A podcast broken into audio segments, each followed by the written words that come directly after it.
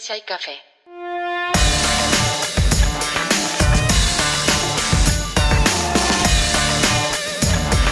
Artlist.io.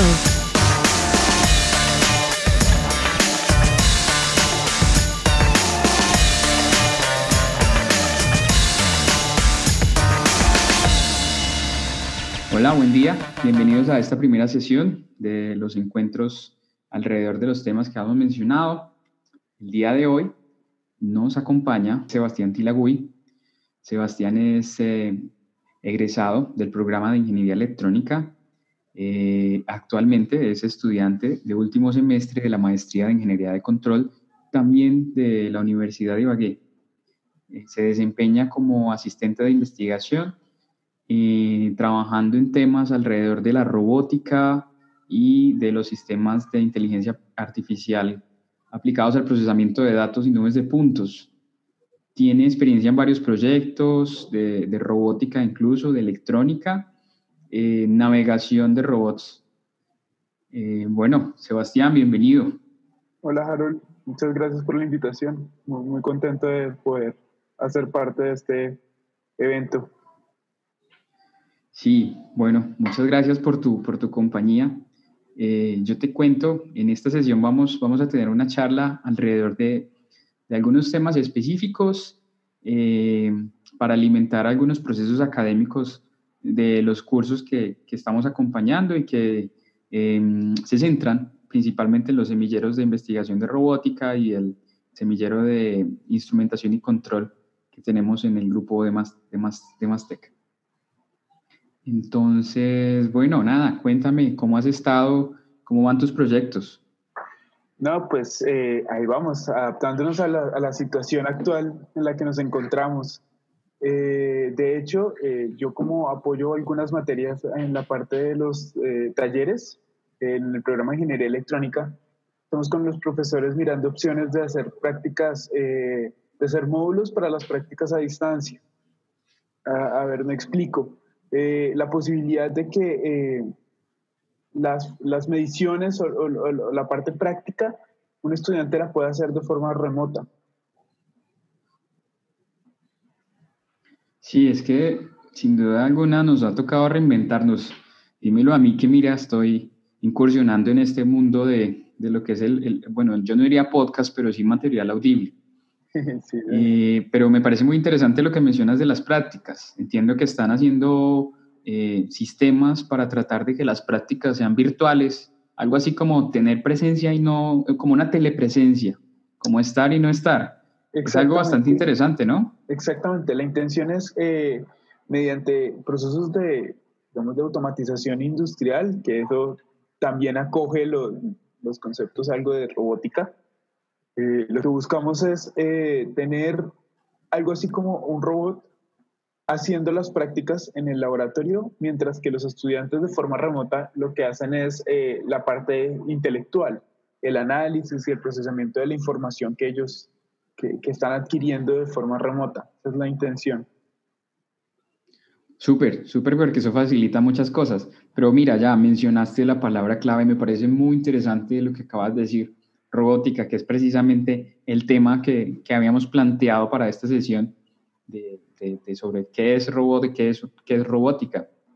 Eh, me parece realmente interesante cuando mencionas que, que, es algo parecido a lo que mencionas como, como robótica. Eh, pues no sé si, si de pronto alguna vez te lo has planteado, eh, entre cuál es la diferencia o las líneas que se separan o, vinculan lo que es la robótica, de la automatización, de la inteligencia artificial o, o de machine learning, este tipo de cosas.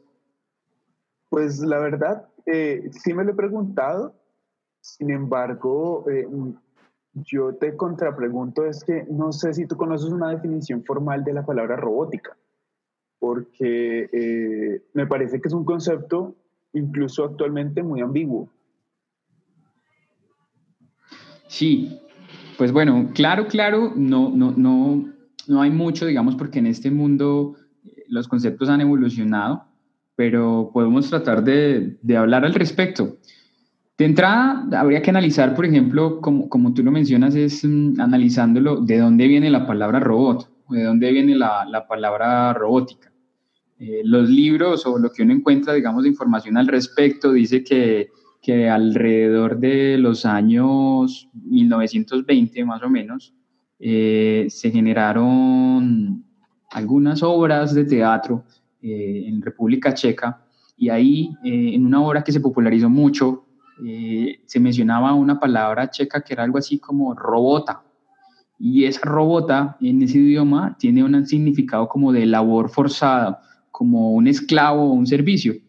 Y eh, pues primero es interesante porque quiere decir que en ese entonces eh, las personas, bueno, en esta obra, interpretaban eh, o veían, soñaban con tener algún tipo de máquina o de alguna manera sistema que pudiera hacer tareas como, como digamos de servicio o de labores forzadas. Y bueno, esta obra se popularizó y de ahí, de esa robota es donde ha surgido eh, lo que es la robótica hoy en día, pero, pero es algo que hay que analizar con, con cuidado porque sin lugar a dudas, lo que hoy se considera un robot ya no es lo que se consideraba en ese entonces un robot. Claramente, sí, señor. De hecho, de hecho me parece interesante, yo no conocía el, origen de la palabra eh, robot, pero digamos que de acuerdo a lo que uno percibe como robótica hoy en día eh, está eh, de acuerdo un poco a lo que, a lo que eh, en, el fondo significa. Sin embargo, es que seguramente lo que se concibía como robot hace 20, hace 10, hoy, o lo que será dentro de 10 años más, es completamente diferente, ¿no? Sí, claro, pero pues podemos averiguarlo. A ver, yo estoy aquí enfrente del computador. A ver, voy a buscar una definición eh, según Google, digamos, para enunciar lo que sería el significado de robot. A ver, yo voy a buscar la de Google y, tú te buscas otra. Bueno, vale. Según Google, dice que mm, un robot es una máquina automática. Es automática ya y tiene cierto sincronismo con, con automatización. Programable. Bueno, capaz de realizar determinadas operaciones de manera autónoma, nuevamente, la palabra relacionando automatización, y sustituir a los seres humanos en algunas tareas. Esa parte me parece, digamos, de detalle complejo. En especial las pesadas, repetitivas o peligrosas. Puede estar dotado de sensores que le permiten adaptarse a nuevas situaciones. ¿Qué opinas de esa definición, Sebastián? Me parece interesante. Podría decir que estoy de acuerdo. Eh, mira, yo aquí busqué en la Real Academia de la Lengua Española la palabra robot. Me dice que es una máquina o ingenio electrónico programable que es capaz de manipular objetos y realizar diversas operaciones. Pues mira que en esta definición hay conceptos comunes, ¿no? Sí. Por ejemplo, el concepto de programable eh, está en ambos. Eh, la actividad de manipular objetos, eh, digamos que más o menos también en, en, las actividades que mencionas tú en tu, en tu definición se encuentran, ¿sí? Pero aquí no, hasta, no hacen énfasis o no sustituir a seres humanos. Sí, claramente. Mm, ahí, hay, ahí hay un punto que lo separa, en esas dos, al menos en estas dos definiciones, porque hay muchas, ¿no? Uno, uno buscando, digamos, encuentra muchas, muchas definiciones y, aunque tienen cosas en, en, en, común, hay otras que no, y que, digamos, son las que generan polémica entre las personas que saben del tema y filosofan alrededor de este tipo de conceptos. Pero como mencionabas claramente, hay algo en común, es que hablamos de que es un sistema programable, un sistema de cierta manera con cierto grado de autonomía y una capacidad para realizar determinadas tareas. La duda está en si es necesario que tenga que sustituir a una persona o no. Pues, por ejemplo, eh, cuando hablamos de sustituir a eh, una persona, yo me imagino eh, en una fábrica una tarea como poner las tapas de las botellas de Coca-Cola. Seguramente la persona que lo hacía ponía, no sé, un millón de tapas en el día, ¿sí? pero esa tarea es tan repetitiva y tan, digamos, eh, se puede sincronizar también que yo puedo hacer que un bracito lo haga y puede hacer y puede poner 10.000 tapas en un día. Entonces yo creo que a eso se refiere con la sustitución de las personas. Sí, claramente. Pero bueno, eh, a ver, analicemos otra, otra arista de, de lo que es la definición. Pensemos, por ejemplo, no sé, hagamos un ejercicio de pensar en los robots populares, eh, los de internet, las de las películas, no sé, a ver, si yo digo, por ejemplo, robot, ¿qué te viene a la mente? yo soy muy, muy, muy friki, entonces cuando tú me hablas de robot y me hablas de cine, los primeros que se me ocurren son R2D2 y C-3PO de Star Wars. Sí, claro. Sí. Pero también, eh, ¿recuerdas una película que le hicieron hace poco un remake que se llama Robocop? Robocop, sí, claro. Cuando yo era niño yo era fan de Robocop y de Transformers. Transformers, sí, señor. Pero mira que esos, esos robots, al menos las versiones iniciales de lo que consideraban un robot, era imitando, pero demasiado a lo que es la persona. es decir, el robot con piernas, el robot con brazos. Sí, yo creo que con en busca de lo que hablábamos de la sustitución de las personas. Claro, claro, claro. Pero a ver, a ver, sí, claro, si, si miramos los de robots populares, eh, a mí se me viene a la cabeza, bueno, Bender, además de los que mencionabas de, del, Star Wars. Eh, no sé si alguna vez viste una película que se llama Gigantes de Acero. sí, muy buena. Sí, que es la historia de, un padre y su hijo y tienen un robot que también es de tipo, digamos, humanoide. En, ese caso, hay, hay, un concepto, digamos, bueno, un, un choque porque el robot no peleaba, sino que era manipulado. Entonces, ahí lo de sustituir a las personas o no, no está tan, tan, tan definido, al menos en su función primaria, porque era telecontrolado. Tenía unas funciones de imitación, según, que era lo interesante de la película. Eh, y también hay otros, ¿no? Hay, otros, por ejemplo, no sé, populares así que de los, de los de las redes sociales está el Nocaomero. No sé si te acuerdas de ese capítulo de Los Simpsons. Sí, claramente me acuerdo del capítulo. Pero mira que me parece algo interesante que mencionaste y es eh, la imitación. Y entonces me hace cuestionarme, por ejemplo, un robot seguidor de línea se considera un robot si realmente no está sustituyendo al humano en ninguna actividad. Sí, ahí en ese caso yo pienso que toma más un rol es como de imitación, ¿no? Es que los, los robots de seguidores de línea que son muy populares, digamos es el robot más simple, muy populares eh, en, en, Colombia, de hecho, hay muchas competencias de robótica con premios, eso es como un esquema FIFO. Si tú ganas en una competencia, te lleva a otra y a otra hasta que puedas llegar a, no sé, a un mundial de seguidores de línea. Y de hecho ese esquema de competencia y esto me parece que, como te decía, un rol que imita algo así como la Fórmula 1, ¿no? ¿No crees? Sí, estaba pensando en lo mismo. Más bien, más que, más que un, una sustitución de una actividad humana, están imitando un, un evento eh, parecido a lo que hacen los sumos.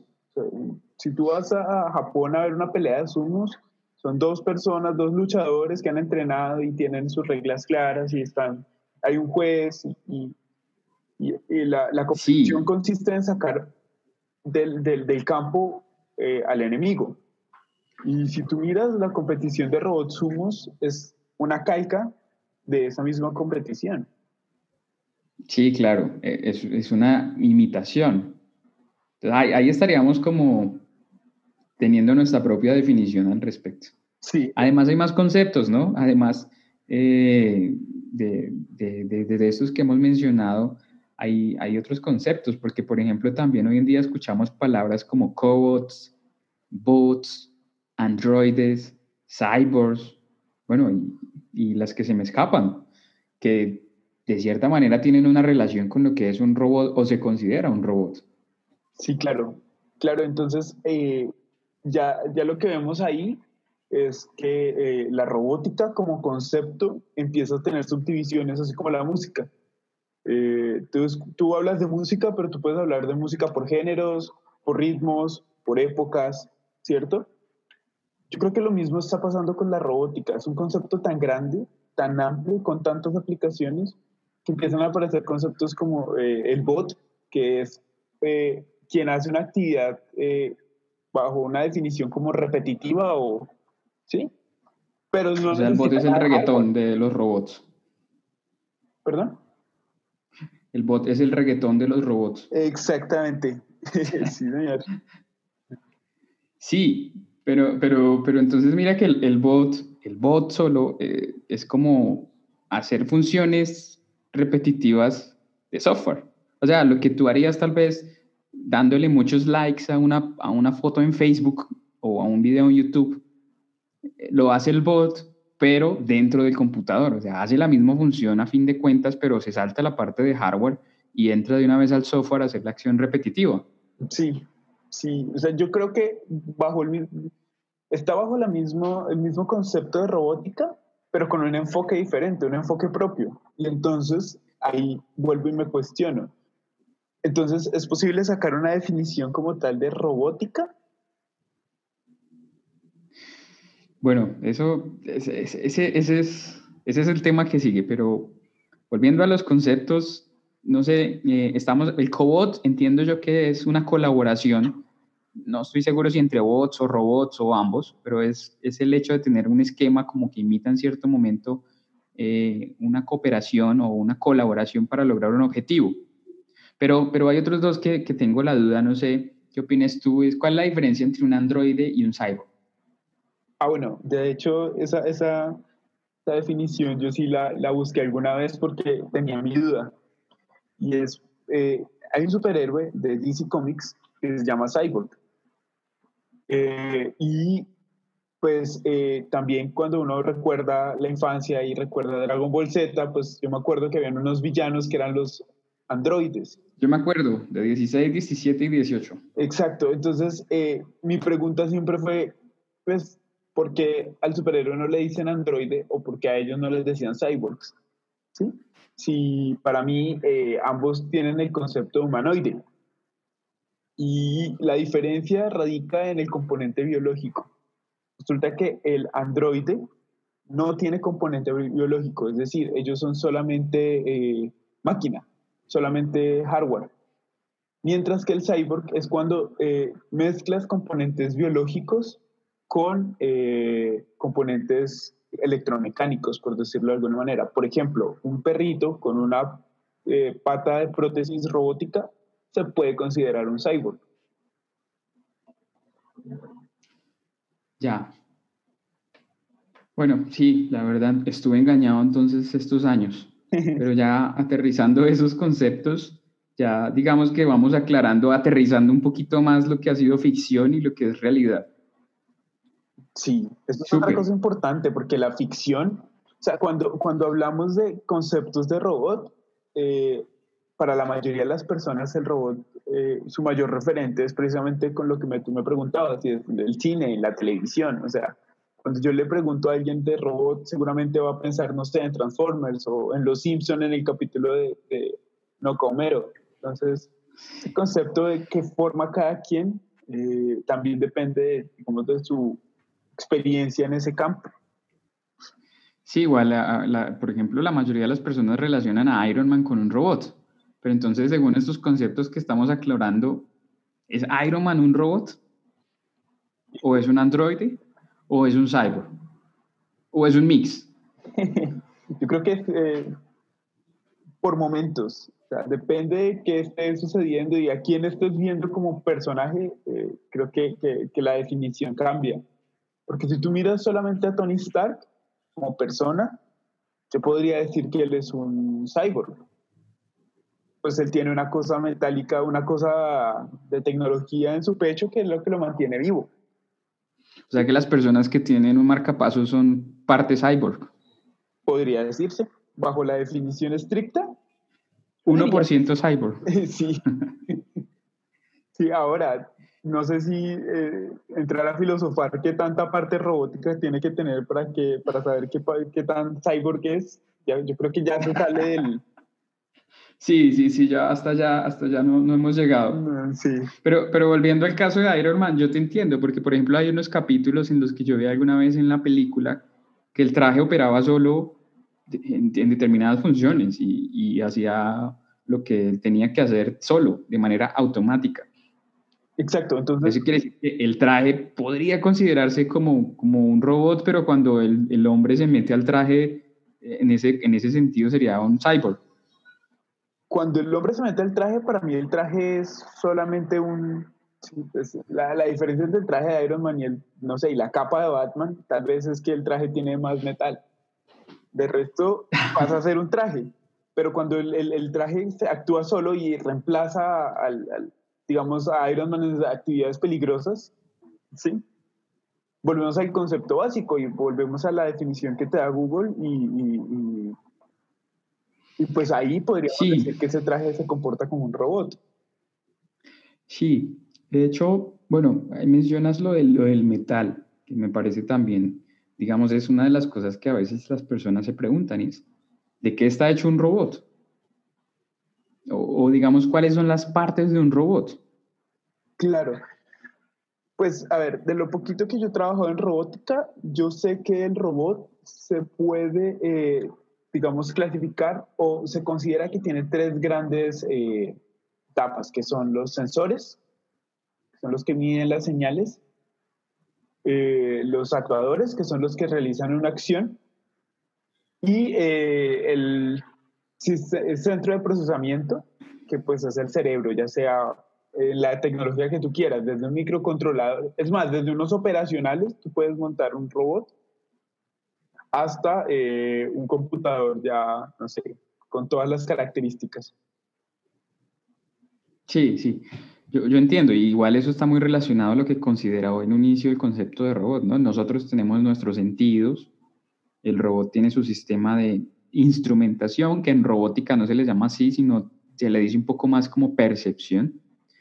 Eh, tenemos, nosotros las personas tenemos músculos, eh, digamos, elementos de salida de nuestro sistema, y eh, en los robots eso se reemplaza por los actuadores, que son los motores, los speakers, este tipo de elementos que generan una salida de un sistema. Y pues en nuestro caso tenemos lo más complejo, que es el cerebro, y, en cierta parte eh, pues sería lo que llamamos los sistemas de control o, la CPU o el procesador central, que es el, precisamente donde está la inteligencia del robot. Exactamente. Sí, eso, eso digamos que es... Yo, tengo, yo siempre he tenido una duda y es, el concepto de, percepción es más amplio que el de sistema de instrumentación nomás, tengo entendido. Eh, eh, ¿Por qué? Claro, en, bueno, cuéntame tu versión. Pues eh, no, no, mi pregunta es ¿por qué? Porque pues cuando yo hablo de un sistema de instrumentación, pues yo me imagino el, no sé, yo necesito sustituir la vista, ¿cierto? Entonces pongo una cámara y hago un procesamiento ahí digital de imágenes y con eso es un sistema eh, de sensores de instrumentación, eh, digamos, sencillo. Sí. Bueno, yo, yo al respecto tengo más una opinión. Em, aparentemente pareciera que habláramos de lo mismo, es decir, en un sistema, viéndolo desde el punto de vista de control, tú tienes el sistema de instrumentación, que es el que te permite medir eh, o ayudar a estimar las variables de tu sistema, adquirir información, es una entrada. De la misma manera sucede en los robots. Cuando hablamos de percepción nos referimos a los sistemas de entrada, que, que quiere decir lo mismo, estamos adquiriendo o estamos entrando información al sistema central. Eso respecto al flujo de la información. Normalmente los sistemas de medición o percepción en robótica son algo más complejos que los de instrumentación. Eh, normalmente requieren más procesamiento, es decir, tú tienes un sensor industrial de temperatura y lo pones y ya obtienes una temperatura. Cuando estás en robótica, normalmente tú te basas en estimaciones, es decir, tienes que acompañar una medición original de un procesamiento que tiene que validarse para llegar a una estimación, es decir, no hay una seguridad. Tú mides una temperatura tal vez a través de un sensor óptico y, tendrías que tener un proceso. Eso, digamos, de una parte. En, el mismo sentido, cuando tú haces una medición en un sistema de instrumentación, casi que podría decirte que estás haciendo una medición en la que tú tienes una confiabilidad. En cambio, cuando estás en el robot, en el ejemplo de que estamos haciendo una trayectoria o una estimación de una trayectoria de un robot, eh, no es lo mismo que tú tengas una cámara en, el techo que está, por ejemplo, hablemos de un garaje, tienes un robot en un garaje que se está moviendo en un garaje, tienes una cámara en el techo y estás midiendo la posición del robot. Yo pienso que eso es más afín a lo que es la instrumentación, a tener una estimación de posición desde el robot mismo. El marco de referencia es diferente. Por eso es una percepción. No sé si has escuchado la, la frase que dice que depende del punto de vista donde se mire. Igual sucede con percepción. Tú tienes una opinión del robot de dónde está, pero no estás seguro de que esa sea la realidad de las cosas.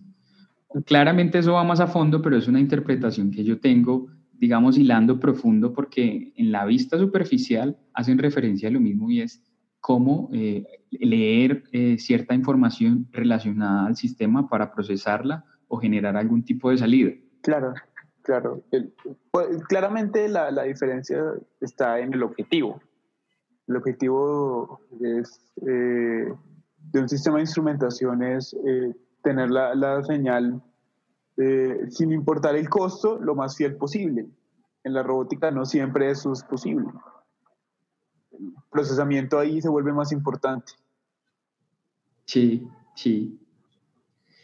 Bueno, Sebastián, yo creo que aquí para concluir, nos pueden dar las 12 de la noche y no vamos a seguir hablando de esto. Entonces, ya para cerrar, mi conclusión es que, primero, eh, es muy difícil dar una definición que sea universalmente aceptada, porque, porque es que hay muchas definiciones eh, son muchos temas que están evolucionando y en cierto momento se entremezclan entre ellos mismos y, ya se hace muy difícil entonces eh, tener una definición que, con la que todo el mundo esté contento. Yo, pienso que hasta donde, hasta donde logramos alcanzar encontramos en común que estamos hablando de un sistema o de una máquina, bueno, máquina están las dos definiciones, que es programable, eso es lo primero que de cierta manera hace cosas de manera autónoma. Sí, y cierto grado de autonomía. En lo sí, y en lo que mencionamos, eh, a la luz de nuestros comentarios, nuestro, lo que agregaríamos a esa definición es que no es solo sustituir como aparece exactamente, sino también la palabra imitar. Sí, yo creo que es una palabra que juega un papel importante en, en las actividades de la robótica y, y digamos como que le hace falta las definiciones modernas, ¿no?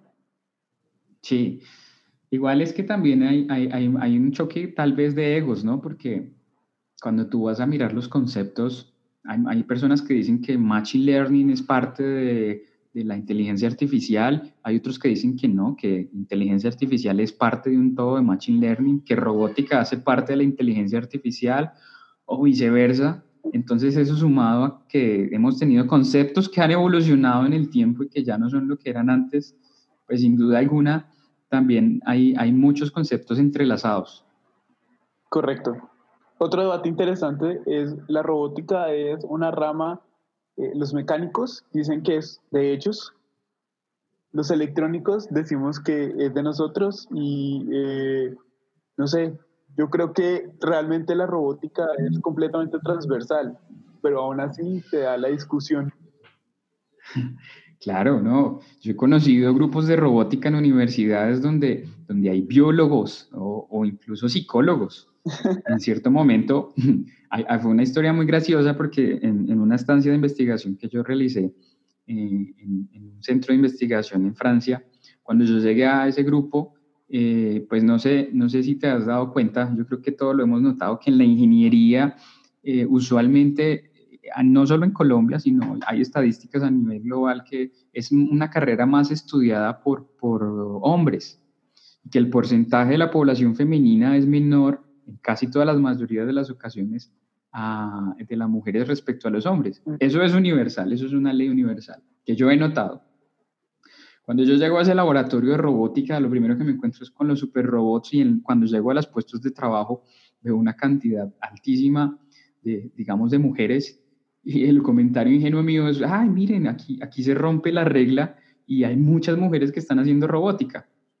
Y aunque en efecto habían mujeres que estaban trabajando en robótica, no todas estaban trabajando en robótica. Entonces ahí fue cuando me hicieron la burla y me decían, no, no, no, mira, lo que pasa es que eh, todas estas que están acá, el 10% trabajan en ello, pero el otro 90% son psicólogas, estudiantes de psicología que acompañan los procesos de los robots porque estamos estudiando la interacción entre los robots y las personas. Y bueno, eso, eso me pareció una cosa, primero gracioso porque fue, fue un momento en, el que, en el que fui, fui el centro de burla, pero digamos después de hilar más profundo, eh, eso implica que la robótica ha estado creciendo y, que sin duda alguna ya se está volviendo algo más transversal como tú lo mencionas. Sí, correcto. Y es que la robótica además no solamente, eh, hace algún tiempo se creía que la robótica solamente era para las grandes, los grandes países o las grandes ciudades o las grandes empresas, pero si tú te das cuenta, cada, cada vez que menciono un grande va más pequeño, ¿sí? Luego las grandes casas y ahora cualquiera puede tener cualquier tipo de robot. Eh, y Vemos que la robótica ha ido eh, incursionando en tantos ámbitos y en tantos campos por su versatilidad que eh, es imposible pensar en un mundo en donde no haya nada robótico. Y seguramente en algunos años será imposible concebir un mundo en donde no todo sea robótico. Sí, yo estoy totalmente de acuerdo. No, no más en los teléfonos. Según lo que acabamos de hablar, todos tenemos un bot en el bolsillo. Todos tenemos un Siri o, un Bixby o un Cortana o bueno, eh, cualquier versión, Google Assistant, que, a la larga es, es, un bot y que está, digamos, pensado bajo el mismo principio. Correcto. Sí, igual mm, hay, cosas que se han mantenido, pero la evolución nos ha llevado a cambios. Eh, han surgido robots eh, grandiosos. Mira, eh, en estos días, no sé si viste las noticias, recientemente eh, fue el lanzamiento del Perseverance que va con una misión a Marte, que es una cosa súper genial ese robot. Está, digamos, pensado de una manera muy completa y, tiene una, digamos, un impacto en, en, todo lo que, lo, que, lo que es la evolución de la robótica en sí. Bueno, además del logro, ¿no? Llegar llegar en una misión de estas espaciales con robots me parece una cosa súper genial. Sí, sí, estoy de acuerdo. ese, robot es, muy famoso en estos días. Claramente, no. Y pues eh, hay robots como por ejemplo, eh, ¿tú conoces la, iniciativa colombiana que fue un éxito por fuera y que hasta ahorita está incursionando aquí? ¿Has conocido sí. KiwiBot? Me parece genial, genial ese ese, ese arranque de, esos ingenieros, ¿no? Ellos, ellos arrancaron en Estados Unidos, pero gracias a, la crisis de salud pública que estamos teniendo, eh, incursionaron con sus plataformas en Medellín. Correcto, sí. Esa, esa, esa, tecnología, o sea, esa, esa solución que plantean ellos con, con, con el KiwiBot, una solución súper pertinente para estos momentos, ¿no? La robótica, como siempre, es capaz de adaptarse a la situación de una forma eh, muy Claro, y encaja, y encaja lo que hablábamos ahorita en el concepto, que se trata de hacer tareas incluso de riesgo. sí, y por ejemplo, esa, esa, bueno, el KiwiBot, si, tú recuerdas, eh, el KiwiBot es un robot, es un robot móvil. Eh, haz de cuenta, eso es una nevera con una nevera de cerveza con cuatro ruedas, más bonita y con más cara, pero está conectada a una plataforma centralizada con internet y demás que hace sistemas de entrega. Entonces, si tú eres un estudiante del campus universitario donde opera el kiwi que normalmente opera en campus universitarios y dices, no, eh, hoy quiero una pizza. Entonces, en vez de pedirla a Domino's o, bueno, el, el, sistema tradicional, tú entras a la aplicación, solicitas el servicio y la plataforma ya tiene toda la logística para que entonces el robot vaya, recoja su pizza, haga el recorrido solito, ¿sí? todo esto es de manera autónoma, y el robotcito llega a, a, la entrada de tu casa y te envía la aplicación y te dice, ya estoy aquí. Como el pago es virtual, no lo puedes robar, no lo puedes tumbar. Y, y luego de eso el robot se devuelve a, su, a su central, que me parece una cosa, o sea, una tecnología súper compleja y, y, útil porque es bastante, bastante utilizado. Y ahora en Medellín hace, hace entregas de, insumos médicos, ¿no? Como guantes y desinfectantes y, sí. bueno, tapabocas. Eh, por, lo, por la situación, digamos, de salud pública en la que nos encontramos en los hospitales, también has, eh, ha habido evolución robótica interesante. No sé si has escuchado y, fue bastante famoso los robots que hacen desinfección con luz ultravioleta. Ah, sí, sí, sí, sí, sí, sí. O también los que esparcen el amonio cuaternario y lo, lo disipan. Hay drones y, y, vehículos, pero, pero el que mencionas lo vi y me pareció súper interesante. Y sí, el, el, robot entra donde está el cuarto contaminado, hace su despliegue del químico o la luz ultravioleta o el sistema que tengan, hace una, un recorrido y lo que hace es eh, una, una desactivación de, este tipo de entornos. Sí. Sí lo vi, me, me parece súper, súper interesante y, y acorde, es decir, definitivamente eh, hay mucho por hacer en robótica y la robótica cada vez toma más, más fuerza. Claro, pero mira que no solamente es, es eh, eh, pues, digamos, ahorita los que más resaltan son los que tienen que ver con, lo, con la pandemia, pero hay robots que siempre han sido muy famosos. Los, por ejemplo, los videos de Boston Dynamics, son robots ah, sí, geniales. Súper. El, el, nivel de control y el nivel de automatización que tienen esos robots es brutal. Sí, yo he visto, yo he visto el video, yo creo que el que todos hemos visto, que es cuando sale el robotcito, el, el Atlas, porque hay varios, ¿no? Está el Spot, que es como un perro, hay uno que imita un... Ellos se, se, enfocan mucho ya en, la, en las piernas, ¿no? ¿no? No tienen muchos, muchos de ruedas. Eh, uno que es como un caballo, y, pero, pero hay un video que es muy popular que es el del Atlas, que es donde maltratan el robot. No sé si has visto que cogen un palo de hockey, toman un palo de hockey, golpean al robot y lo tumban varias veces y, y lo hacen para probar los sistemas de control, de que él se para y entiende el entorno, pero sí es un poquito como, como cruel ver cómo lo... Como es cierto. Entonces ahí se empieza a generar una, una, una cosa curiosa porque empezamos a generar empatía con un robot. Sí, sí, sí, sí, sí, sí, sí, sí. O bueno, es que personalmente la robótica tiene una cosa y es que es muy cara, es, es, una cosa muy cara. Y, claro, por ejemplo, hacer estos robots de batalla que salen en ESPN, es el único evento de robótica ahí televisado, los humos, y tú haces tu robot y llevas años y dándole, y le metes todo el dinero que se te ocurra para llevarlo a que lo destrocen. Personalmente a mí eso, no sé, me duele.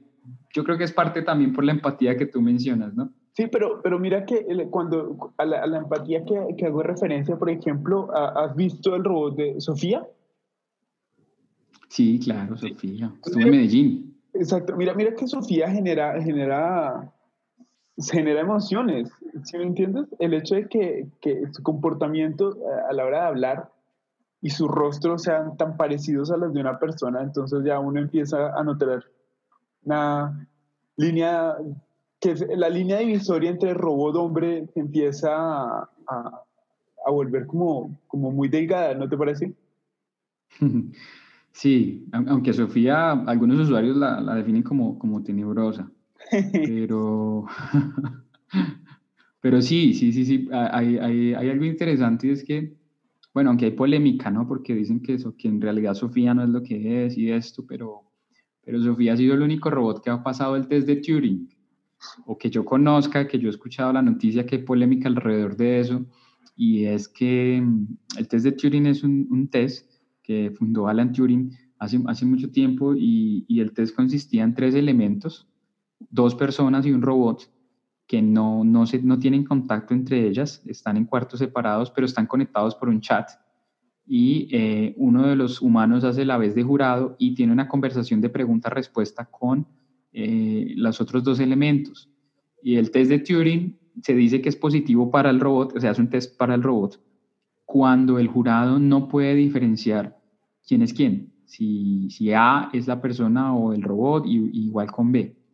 Entonces ahí, ahí, hay una cosa interesante porque Sofía, el, el, fuerte de Sofía, además de las expresiones que tú mencionas de que trata de imitar los gestos y generar la empatía, también es esa inteligencia tan profunda que tiene allá, eso es un Jarvis, que, puede hacer, digamos, eh, respuestas a diferentes situaciones e, identificar los contextos, ¿no? Claro. Eh, es algo muy humano, ¿no? Es algo muy humano y, y para un colombiano sería, o sea, para un robot en un sistema colombiano sería muy complicado, pienso yo, porque es que en, el, en, nuestro, en nuestro colombiano todo tiene doble sentido. No sé si alguna vez te has puesto a pensar, pero las palabras, dependiendo de donde tú las digas, pueden llegar a ser hasta groseras. Claro, no. y lo peor cambian por eh, espacio, tiempo y... sí, sí, sí, eso, eso sería complejo. Sí, Pero bueno, esperemos a, que salga. Algún día va a salir el, el, robot costeño, a ver. Ya Surisbot, bueno, sí, algo así también. Sí, pero hay otros robots que generan empatía sin tener, digamos, esas expresiones. Por ejemplo, el, el Nao, el, robot Nao es un robot, digamos, tierno que, que aunque es costoso porque un, Nao eh, es pequeño, eh, vale, no sé, como unos más de 30 millones, lo utilizan mucho para trabajar con niños porque eh, tiene, tiene como, como un, un cierto aire que es tierno y, y digamos, interesante para los niños y eh, es una robótica muy bonita porque es una robótica que se acompaña de la medicina para hacer terapias a los niños que sufren de algunas, eh, padecen algún tipo de enfermedad, por ejemplo, a déficit de atención o, este tipo de cosas. Entonces, entrena este tipo de robots para que se conviertan en, en un elemento de terapia amigable para, para los niños y pues es una robótica que también me parece bastante loable y bastante chévere, eh, hablando por ejemplo de, lo que son estos robots que imitan a las personas. Claro, otro, otro concepto muy, muy interesante es, eh, eh, por ejemplo, no sé si conoces el, el, el, tipo de vida de los chinos, pero allá hay mucho índice de suicidio por lo estresante que es la vida. Allá. Y una de las situaciones más que, digamos, que más estaban preocupando era el, el desarrollo el, acompañamiento en el desarrollo temprano de los niños, ¿sí? Porque pues es un momento en donde pues, tú que eres papá entiendes que, que, es importantísimo pues, estar con, con, con, los hijos, pero muchas veces no es posible. Entonces desarrollaron unas robots niñeras que lo que buscan es compartir experiencias con los niños. ¿sí? Yo quiero uno. parecen súper interesantes, súper interesantes. sí, es que la robótica, sí, la, la, robótica ha cambiado mucho. Mira que ya la parte de interacción con las personas es algo que se estudia muy fuerte. Es decir, cómo, y no solo con las personas, también con los animales. Hay muchos estudios que se preocupan por, por cómo un animal, una especie, un enjambre, por ejemplo, acepta un, un robot como si fuera parte de, de, sí. Pasa, por ejemplo, con, con algunos intentos por hacer eh, robots como pescados para que eh, los otros pescados lo, lo, vean como un pescado y lo acepten. Eh, hay uno muy, muy, muy bonito que es el del el Pingüibot, que es un robot pingüino. Y, y, hay estudios alrededor de él y, y, es un robot con forma de pingüino que tiene, tiene tiene ruedas, pero digamos de, ahí hacia arriba tiene una forma de pingüino y fue un éxito porque los pingüinos lo vincularon en una comunidad y los pingüinos lo aceptaron. Y hay unas tomas donde se ve, por ejemplo, que lo abrazan para darle calor. Y eso, eso es un avance grandísimo porque, porque eso les permite, digamos, a, las personas que estudian ese tipo de cosas conocer desde el punto de vista de adentro esos comportamientos de estas especies. Eh, y bueno, eso, eso es algo bueno, genial. Y, las personas, claro, eh, las personas pues son, son, son, sociedades más complejas, pero también hay muchos avances por tratar de que las personas acepten eh, ciertas plataformas como, digamos, una fuente de información en un museo o, una llamada telefónica, bueno, que, que, haya ahí cierta empatía. Eh, eso es algo en lo que también hay, hay, hay, muchos estudios serios que se preocupan por ese tipo de cosas, ¿no? Sí, sí, claro. Es que la robótica, aunque lleva bastante, pues imagínate, la, el concepto, la primer, el primer origen de la palabra es de bastantes años atrás, aún falta muchísimo por explorar de todas las posibilidades de la robótica, ¿no? Sí, hay mucho por hacer. La robótica nos abre muchos campos nuevos cada semana. Sí, y no está lejos. Mira, tú puedes ir aquí, no sé, a Home Center y compras el robot que barre. Claro. no, no, tienes que irte tan lejos. Ya, ya está el, Rumba, que, que te barre, bueno, eh, no, es solo pensar en el Asimo que está en Japón y pensar, ay, el robot está ya no. Mira que, que, que, están al alcance ya hoy en día incluso de nosotros. Sí, claramente. De hecho, de hecho eh, por ejemplo, cuando tú escribes a, alguna empresa, muchas de ellas ya tienen un, un, bot que te contesta preguntas frecuentes sin necesidad de que tú eh, te pongas a, a buscar en un listado un montón de preguntas. Ya, ya ya la interacción con robots se ha vuelto común y no... Me ha pasado, me ha pasado. O sea, incluso como te digo, no está lejos, está cerca. Yo, yo qué día quería hacer un, una cita para un corte de cabello y yo apareció un número y yo le escribí y me llegó el mensaje como, hola. Y, y yo, me, yo pensaba que hablaba con una persona y yo no, sí, me, me puse a escribirle y, a escribir todo el texto cuando la respuesta fue, presiona uno para tal cosa, dos para agendar, tres para no sé qué.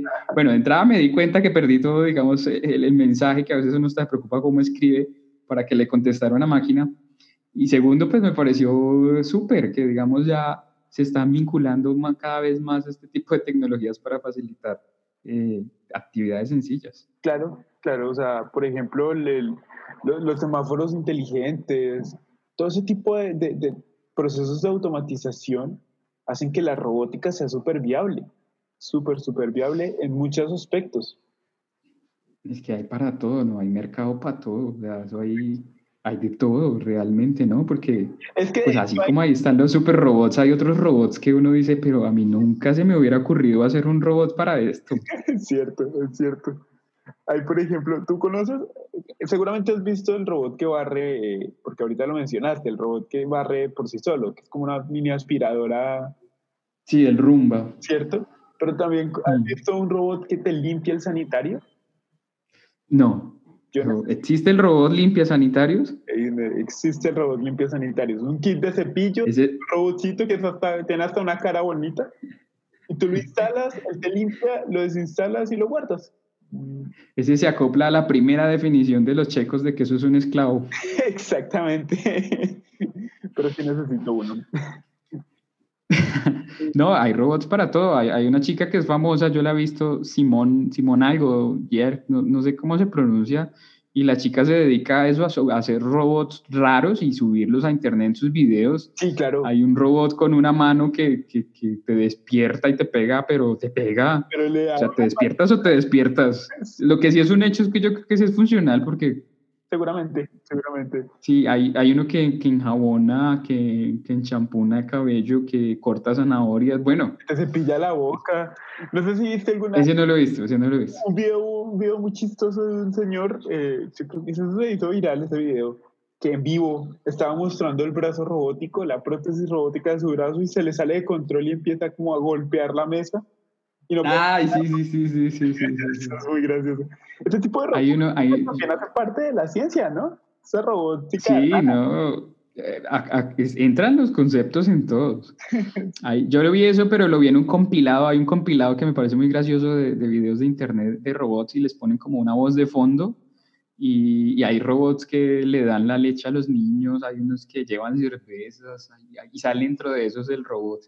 Bueno, la persona que tiene el brazo y que se le descontrola en vivo el, la máquina, ese, es muy gracioso. Para jugar con perros. Ah, y el de los perros lo he visto, que hay uno que es como un hueso, lo venden en Amazon, y, es como un robotcito con ruedas que está en la casa, digamos, haciendo un recorrido, pero va liberando croquetas y va jugando con el perro.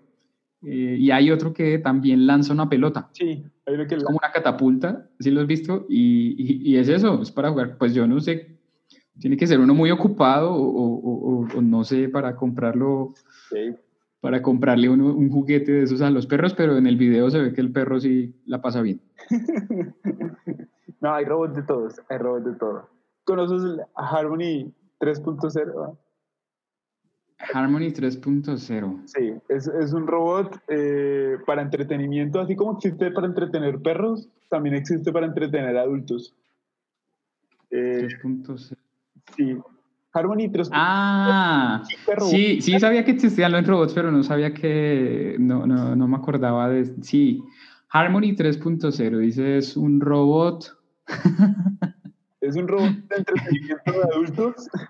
Es, eh, yo, a ver, para no leer esa, esa definición que aparece en, Google, eh, yo lo interpreto como una muñeca infalable con automatizada. Automatizada, perfecta definición. Con inteligencia artificial, según veo y todo. Exactamente, sí señor, tiene inteligencia artificial. Se, adapta a las necesidades del usuario.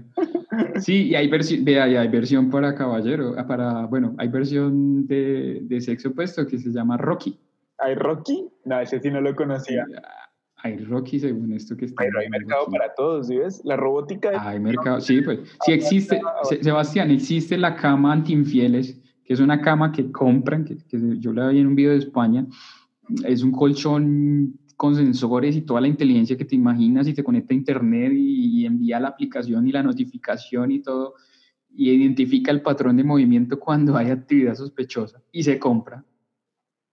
Esa señora con el, el, colchón inteligente, el colchón anti-infieles. pues no, es que la, volvemos a lo mismo, la robótica entra en todas partes, en todas partes. O sea, sí, puede ser desde el, desde el robot que va al espacio como el que juega billar o ping-pong. Claramente, claramente.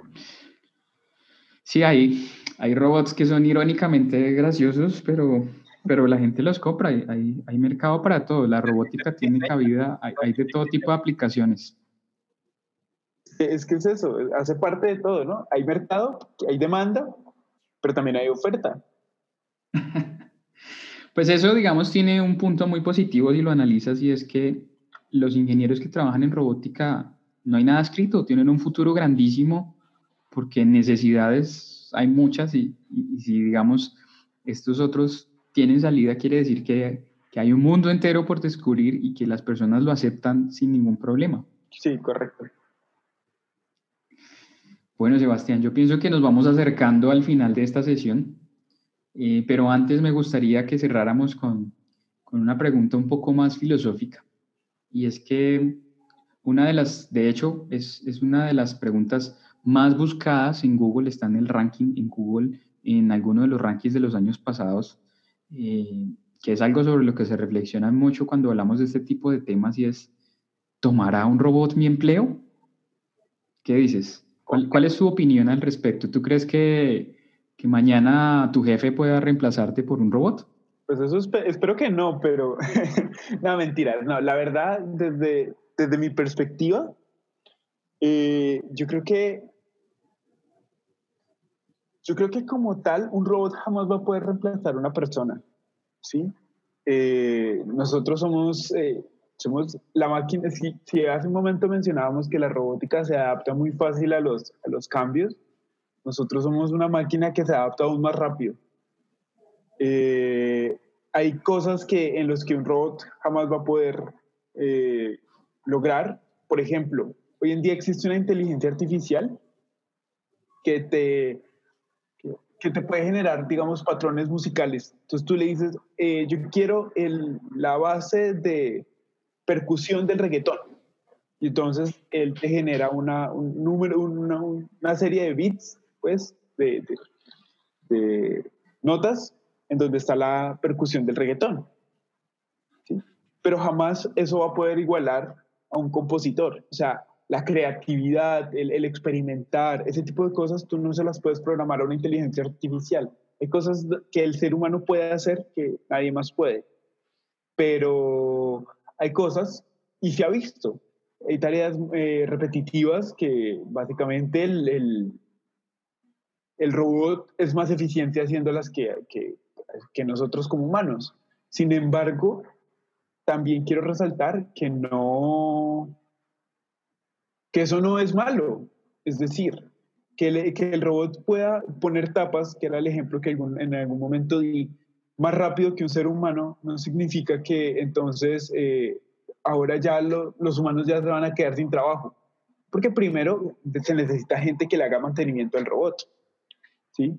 Se necesita gente que opere esos sistemas, que los supervise. Se necesita, además, se crean nuevos empleos, se, visualiza un nuevo, un nuevo mundo, que, que, seguramente quien inventó el Internet hace, no sé, 20 años, eh, nunca se imaginó que hubiera gente que pudiera vivir o trabajar de hacer videos y subirlos a Internet. ¿Sí? Eso es un concepto que hace 20 años no existía. Es que ni se percibía que pudiera existir. Lo mismo yo creo que pasa con la robótica. O sea, eh, es posible que, que se sienta que hay, hay campos en donde la robótica desplaza la, la mano de obra humana, pero no es que la desplace, es que si ya no estás ocupado haciendo eso, el mundo de posibilidades que tienes para hacer ahora es infinito. Esa es mi, mi, mi perspectiva al respecto. Ciertamente, me recuerda también otra película, otra escena de, de la película Air Robot de Will Smith, donde hay una discusión entre el robot y, y, el papel que toma Will Smith, que es un poquito eh, no creyente de la robótica o apático. Y entonces discuten alrededor de las funciones y él, le dice a la máquina, al robot que tiene en esa película inteligencia como, ¿acaso puedes tú crear una sinfonía o pintar un cuadro como Picasso? Y, la, la, contra, digamos, la respuesta que es una, una contrapregunta es no, pero ¿puedes tú? Eso, eso digamos que abre más preguntas entre, entre lo que es que hay quién, pero, pero yo pienso que hasta aquí podemos dejar por hoy. Eh, para concluir con lo que mencionabas, sí, yo, yo también pienso lo mismo. Yo pienso que en algunos casos sí va a haber eh, el, el, desplazamiento por parte de máquinas o, robots o como lo queramos llamar.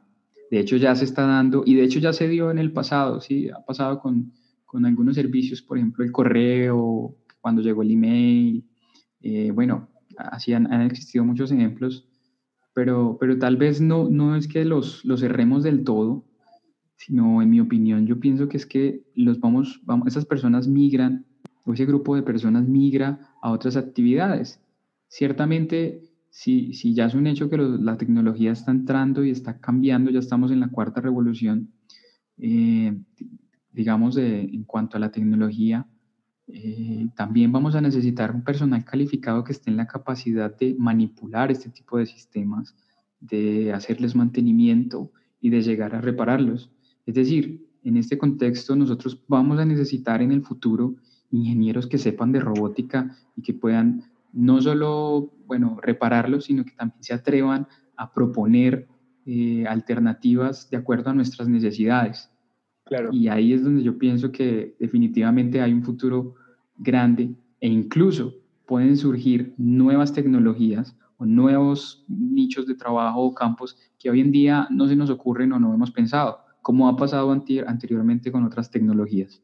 Seguramente. Es que ya se ha visto. En la historia eso ya ha sucedido. Y pues aquí estamos, ¿no? Sí, Sebastián, yo pienso que ya esta sesión está llegando a su final. Eh, quiero agradecerte mucho por tu tiempo.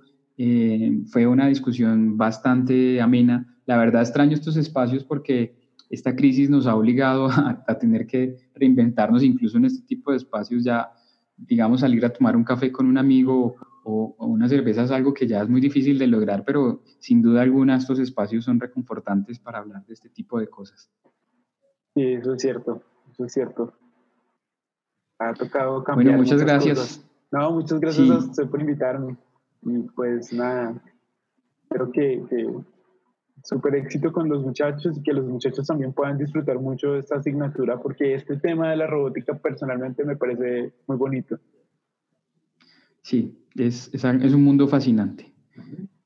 Eh, igual, eh, te vamos a invitar a una, a una futura sesión eh, para que tengamos otra charla sobre, sobre otros temas y digamos para hablar un poquito más de lo que estás haciendo en tu, en tu proyecto de maestría, que también me parece bastante interesante discutir.